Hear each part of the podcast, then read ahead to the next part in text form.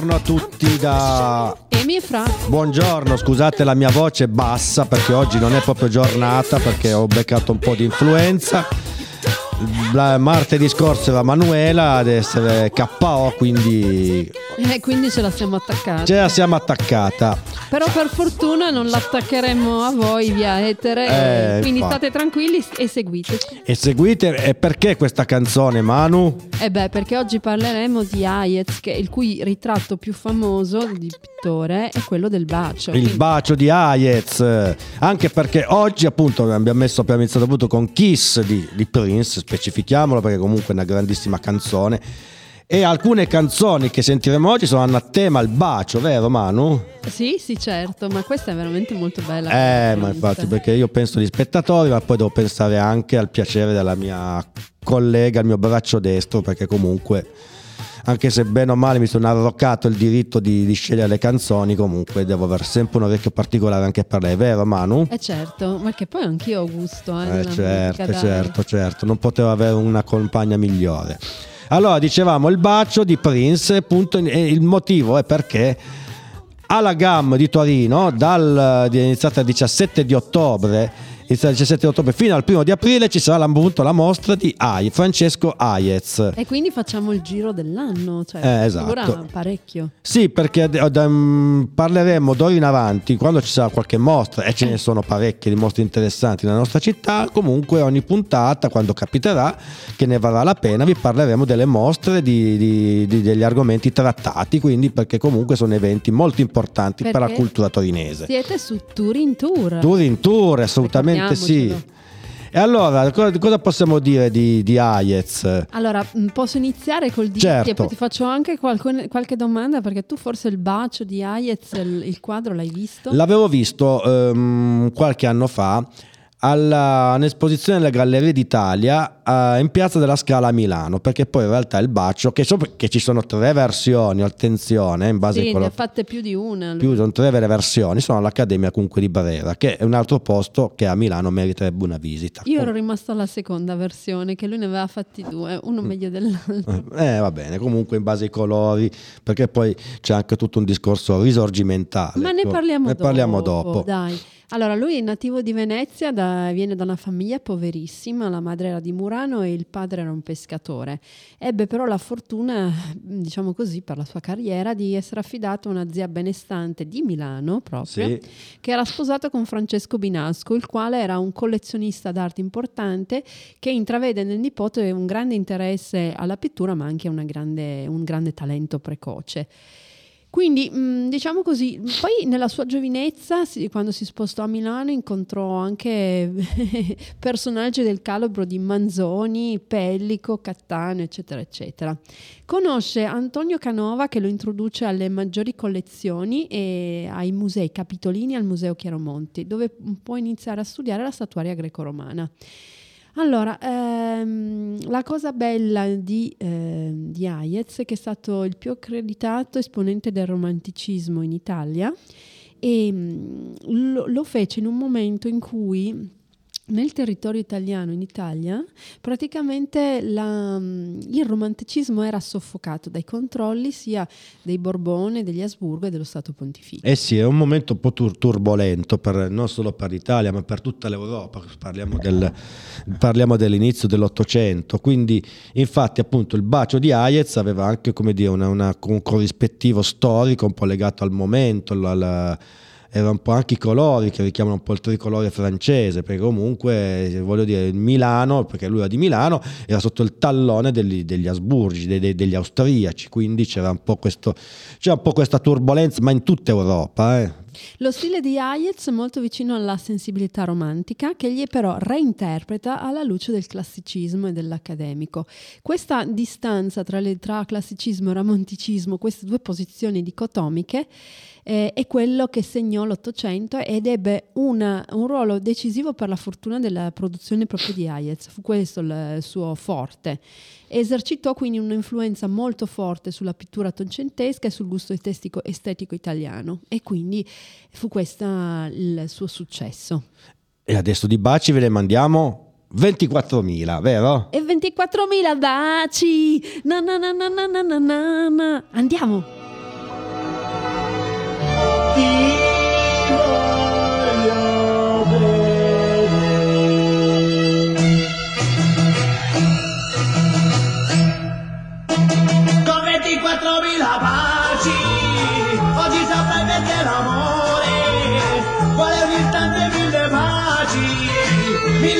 Mille carezze vuole allora. Con 24.000 baci, felici corrono le ore, tu un giorno splendido perché ogni secondo bacio te. Niente bugie meravigliose, frasi d'amore appassionate, ma solo baci chiedo a te. Yeah, Fue diferente que el amor y que solo lo di por mía, con el.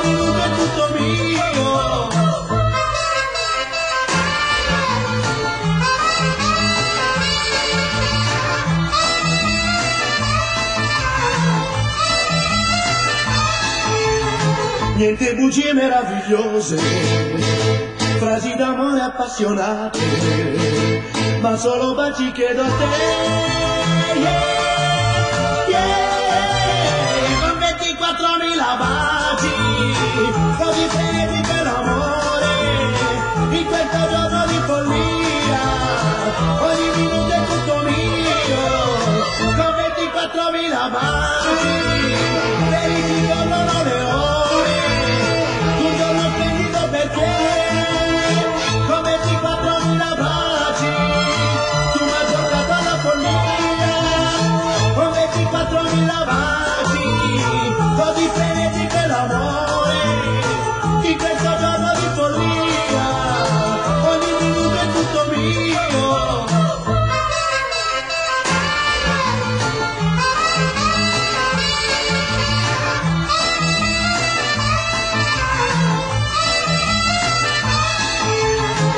Niente bugie meravigliose, frasi d'amore appassionate, ma solo baci chiedo a te.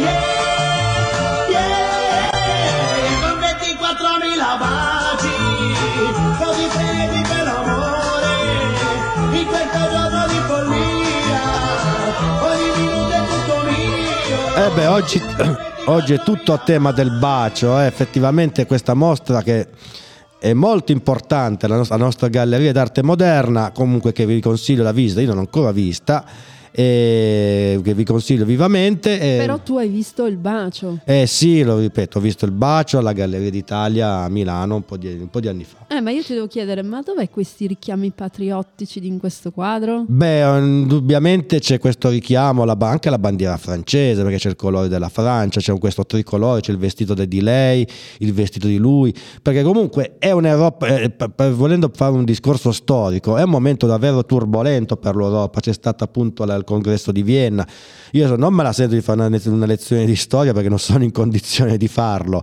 perlomeno non dell'Ottocento, però comunque un momento turbolento per l'Europa e quindi anche in Italia che è sotto il tallone degli asburgici, allora effettivamente c'è, c'è tutto questa, c'è questo richiamo, richiamo alla Francia, che comunque la Francia era un paese all'epoca amico, quindi c'è questo richiamo appunto con la bandiera e quindi poi sono le masse, le prime- i primi casi di carboneria, c'è Mazzini, c'è, c'è tutto un momento davvero turbolento in Italia. Quando mai non c'è? E quando mai non c'è? Brava Manu.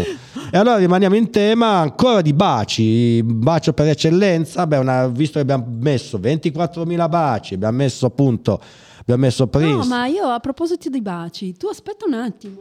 Oh, beh, quando Manuela fa così, c'è, possiamo stare, c'è sicuramente qualche sorpresa in ballo. Ah sì sì sì sì sì, perché esiste anche una giornata del bacio che non è in questo mese, vabbè a luglio, ma ne riparleremo. Però questa giornata nasce da un record mondiale che è superato dieci anni fa da una coppia di, in Thailandia che si sono baciati per 58 ore, 35 minuti 58 secondi. E da allora diciamo che è nato un sacco, sono nate un sacco di iniziative. Alcuni aeroporti, pensa un po' Francesco, Fra, detto Mm, sì, sì. hanno pensato al servizio Kiss and Go. Secondo te cos'è questo servizio Kiss and Go?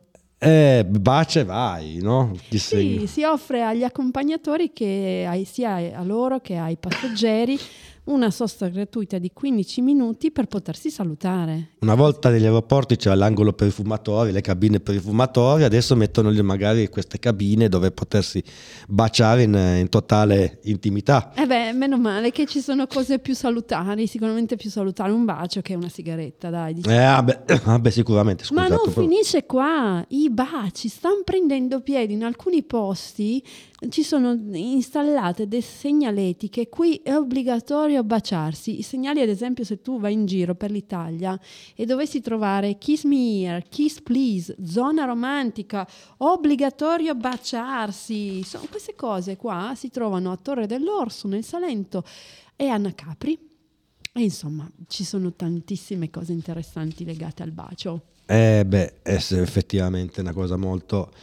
Una delle poche cose belle che sono rimaste nella nostra, come dire, nella nostra vita, perché ormai vedi- vedete poi come basta vedere un qualunque telegiornale, eh, insomma. Infatti ieri era il World Children's Day dell'UNICEF, che è praticamente la giornata dell'infanzia, che qui in Italia è abbastanza sentita, almeno nelle scuole c'è sempre, commissionano sempre dei, dei giochini su- sui diritti dei bambini e i bambini lo sanno bene, hanno imparato bene, purtroppo però ehm, in questo momento estremamente difficile per la sopravvivenza e il benessere di molti bambini e non solo a causa dei conflitti, l'UNICEF intende ricordare che eh, il bambino ha diritto a essere protetto dalle guerre. Eh, infatti, purtroppo non è proprio il momento, cioè fra Ucraina qua e, e Medio Oriente effettivamente non è proprio il Nel momento. Medio Oriente quando è il momento? Perché... Eh vabbè, però una cosa così brutale non si era, non si era mai immaginata. E poi comunque, guarda, lo sentivo anch'io molto da piccola, perché pensa un po', io ho ritrovato il mio diario di quando ero piccola, il diario segreto, e ho trovato scritto appunto, eh, perché i bambini la sentono molto questa cosa della pace, della guerra, e le- leggevo che dicevo, eh, ma adesso purtroppo è iniziata questa guerra del Golfo per colpa di qualcuno, adesso sono tutti implicati e si spera che risolvano il problema, ma qui purtroppo... Noi, noi speriamo sempre nella pace. Sì, infatti, infatti, noi speriamo sempre la pace. Io vorrei far partire una canzone perché qua parliamo anche di, visto che parliamo appunto di, di baci, c'è l- l- la band per eccellenza che parla di baci. Eh la- qual è? Eh, i Kiss, i Kiss, se riesco vorrei farla partire sta canzone ma non riesco a, a farla partire perché ecco, scusatemi. Vabbè, comunque continuiamo a parlare. Sì, parlava, dicevamo appunto del- della guerra del, del- del Medio Oriente. Il Medio Oriente, effettivamente, io ero stato un po' di anni fa. eh, dove? f- ero stato appunto a Gerusalemme e in effetti mi ha sempre dato un po' l'idea di un paese che non, non- non ci sarà mai comunque un minimo di pace. Cioè, eh, si percepisce questa tensione, come si percepisce una certa forma di, di- di- di- spiritualità, perché parliamo della città per eccellenza delle tre grandi religioni monoteiste, comunque c'è anche questo fatto qua di, di questa città che comunque è anche terreno di, terreno violenza, di brutalità, ecco, di scontri. E, insomma, io vorrei far partire questa canzone che non E parte. Tra ecco. l'altro, tra l'altro mh, volevo fare un accenno, que- questo mese e quello del mese di novembre è proprio il mese dedicato alla violenza contro le donne. Infatti mi pare che sia sia, sia mh, venerdì o sabato e la giornata per l'eliminazione della violenza sulle donne. Ed è una giornata, in- eh sì, il 25 novembre, quando è il 25? Fra quattro giorni, quindi venerdì o sabato. Sì, sì, sì. Ecco, e visto che in Medio Oriente purtroppo eh, a, a volte c'è questo, proprio questa eh, cosa delle donne che vengono considerate inferiori e invece in tutto il mondo mm, si è fatta questa ricorrenza da- che è nata dall'Assemblea Generale delle Nazioni Unite e che è, è proprio eh, non solo sulla violenza di genere, ma anche in particolare sulla violenza contro le donne, che in questi giorni, tra l'altro, è molto sentita anche in televisione. Sembra che finalmente vogliano fare qualcosa. Eh, è nata, però ti dico solo più questo. Certo, certo. È nata dalle sch- ehm, la rappresentazione, l'oggetto simbolo di questa giornata è quella delle scarpe rosse da donna, che è nata da un'artista messicana che l'aveva fatto in una piazza di Ciudad Juarez e, ed era, e questa cosa era ispirata all'omicidio della sorella da parte del marito. E dopodiché l'installazione è stata replicata un po' in tanti paesi del mondo, eh, tra cui Canada, Stati Uniti, Argentina, ma è arrivata anche qui in Europa, in Norvegia. In, Ca- in Spagna e in Italia e quindi questa cosa delle scarpe rosse è diventato il simbolo contro la violenza sulle donne. Bene, detto Juarez, sono stato anche lì. Anche qua sei stato? Anche Juarez, effettivamente sì, anche lì effettivamente erano stati casi di, di tantissime donne hanno sparito. Lì parliamo di un posto, siamo oltre il confine, siamo al confine fra Messico e Stati Uniti. E ci sono stati tantissimi casi di, di, di sparizioni di donne, comunque un una zona decisamente pericolosa, lì la vita vale davvero poco. Dunque, i Kiss abbiamo detto finalmente siamo riusciti a caricarla, allora sì, forse magari la canzone Christine 16 l'argomento non è proprio legato, al, non è proprio un argomento particolarmente romantico, però comunque ad ogni, ad ogni modo, visto che oggi il tema era il bacio, Kiss Christine 16.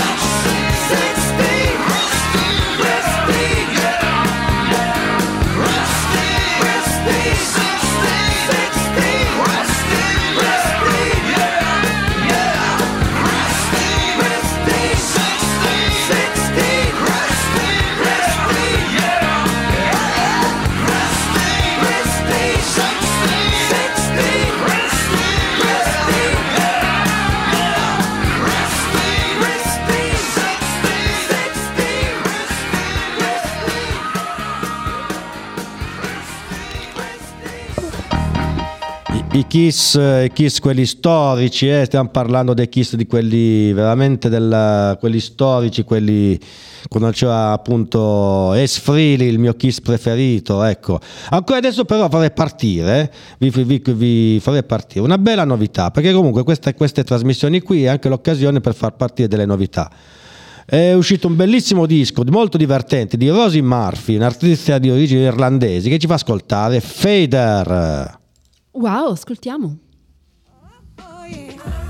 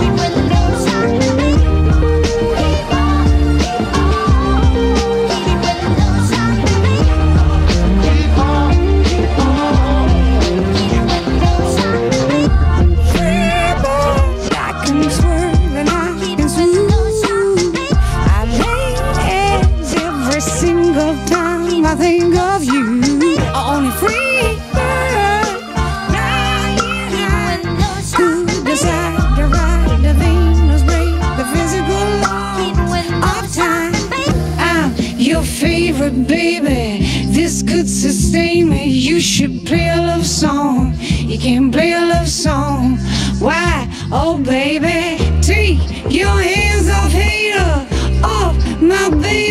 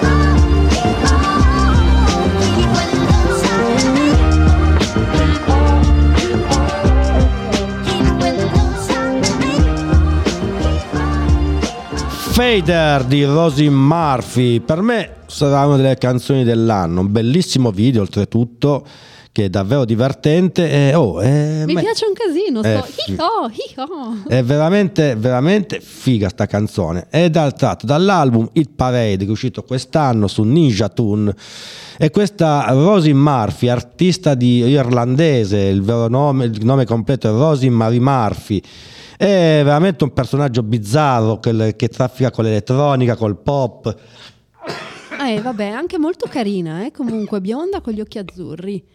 Mi ricorda, mi ricorda molto quel, um, G- Belinda Carlisle. è vero Bionda con gli occhi azzurri che, che cantava Ben- Benvenuti in Paradiso, qualcosa. Eh, sì sì sì è vero ma prendere un video va girato in Italia Sì? Ma chi? Belinda Carlisle? assolutamente sì Invece questa come si chiama, hai detto? Rosie Murphy Molto carina. Oltre che brava, perché questa canzone è davvero, sì, secondo me entrerà nelle hit. assolutamente cosa ci vuoi raccontare Manu? Ma che ce l'hanno scoperto gli scienziati che si può vivere per sempre. Rimanete incollati qua. Ne No. parliamo dopo. Sì, ti dico di sì. No, io non ci tengo, non ci tengo. Ma no, no, no, ma vedrai, tanto anche tu hai la stessa sorte, vivere per sempre. Vuoi mandare una canzone o ne parliamo? Ma sì, mandiamo una canzone, va. Dai, Se una canzone, vediamo, vediamo se riusciamo ad acchiapparla. Eh, che vogliamo mettere? Vabbè, adesso ci penso io, traffico un po' qua con... eh, vabbè, dai, io allora inizio a raccontarvi due cose su questa cosa Sì. di, di vivere per sempre. Allora, pare che gli scienziati, insomma, studiando, vedono che il nostro corpo è strapieno di esseri viventi, ma sono fondamentali per farci stare bene. Abbiamo una, una quantità di trilioni di microorganismi che, ci aiu- che vivono nel nostro corpo, che ci aiutano a digerire il cibo, a produrre le vitamine essenziali, a proteggerci dalle infezioni qualche volta, perché sia io... eh, oggi ho proprio, Fran- non è, non è Ah. proprio la giornata. Poi eh. non lo so, ma io ne ho sentiti tanti a casa a letto con la febbre alta. Eh, infatti. Addirittura ho sentito due- una famiglia di, di sposini a letto con la febbre a 40 e che non scende neanche con la tachipirina. Ai ai ai, mamma mia, vabbè, ma parlando di questi microorganismi che ogni tanto dovrebbero difenderci, e mandiamo in musica? Ma sì, va. Ah dai, dai, ne parliamo dopo. La- il segreto per vivere per sempre. Brava Manu. Eh, scusate, madonna, oggi proprio una giornataccia. Gary Newman, Cars.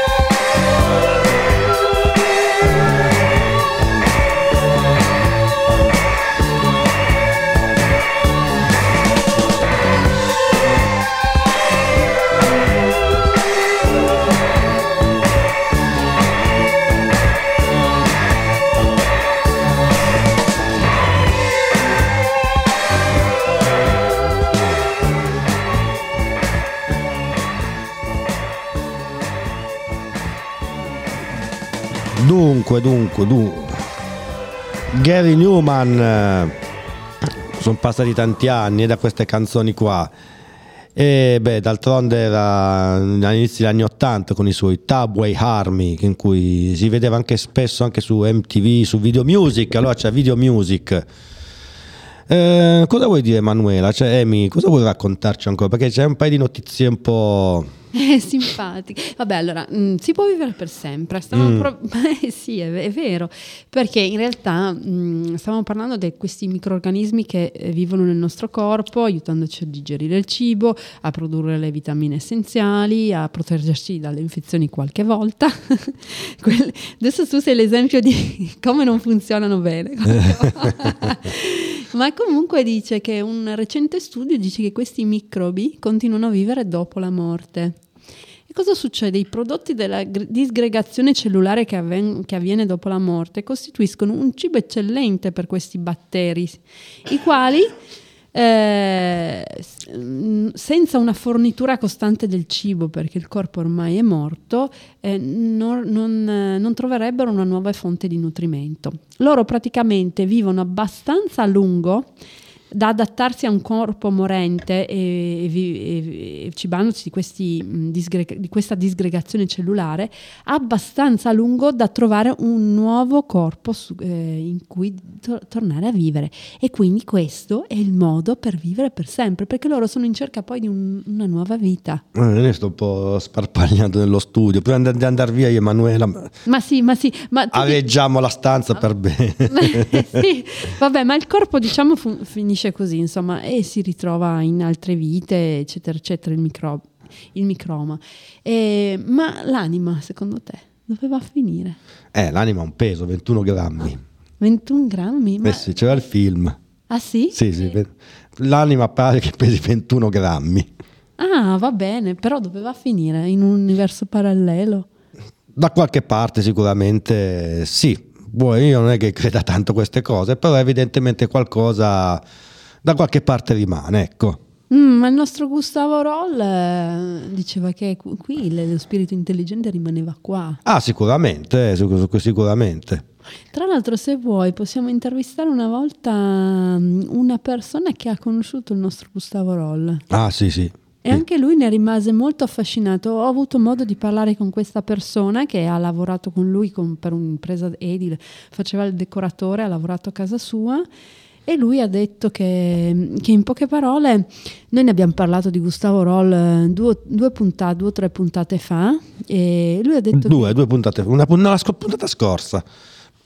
Sì, una, pun- una puntata scorsa. Sì, perché poi eh, abbiamo saltato una puntata perché sempre per questi problemi di infezione, va? Eh, infatti. di ste febbri.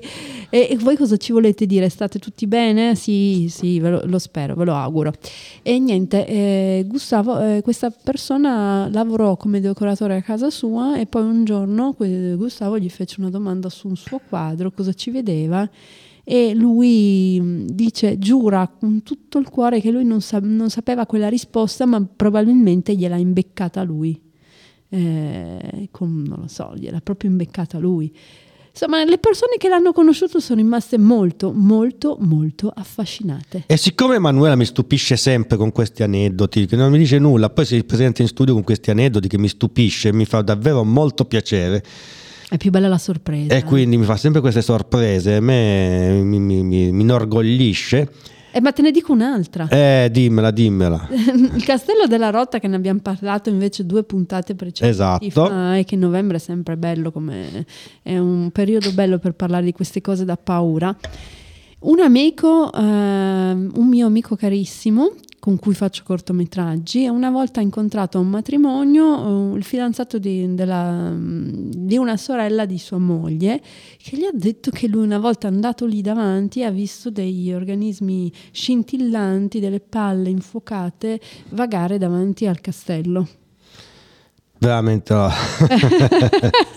Dobbiamo fare un sopralluogo. Eh, facciamo un sopralluogo e vi diciamo... E vi diciamo poi come, come sono andate le cose. Sì. E visto che, come vi dicevo, questa ragazza qua è una fonte di sorprese, e visto che siamo a novembre, anche se non piove, perché oggi è una bella giornata, siamo a novembre, una canzone bellissima che porta appunto il novembre nel titolo, poi anche per motivi miei personali la November Rain ha un significato. Vi salutiamo, io ed Amy, e soprattutto voglio ringraziare Amy in particolare con la sua, una delle sue canzoni preferite, November Rain dei Guns N' Roses. Come che ne dici, Manu? Dai, mi piace un casino November Rain. Sentite, sentite la pioggia. Ciao a tutti. Ciao a tutti da Amy e Fra.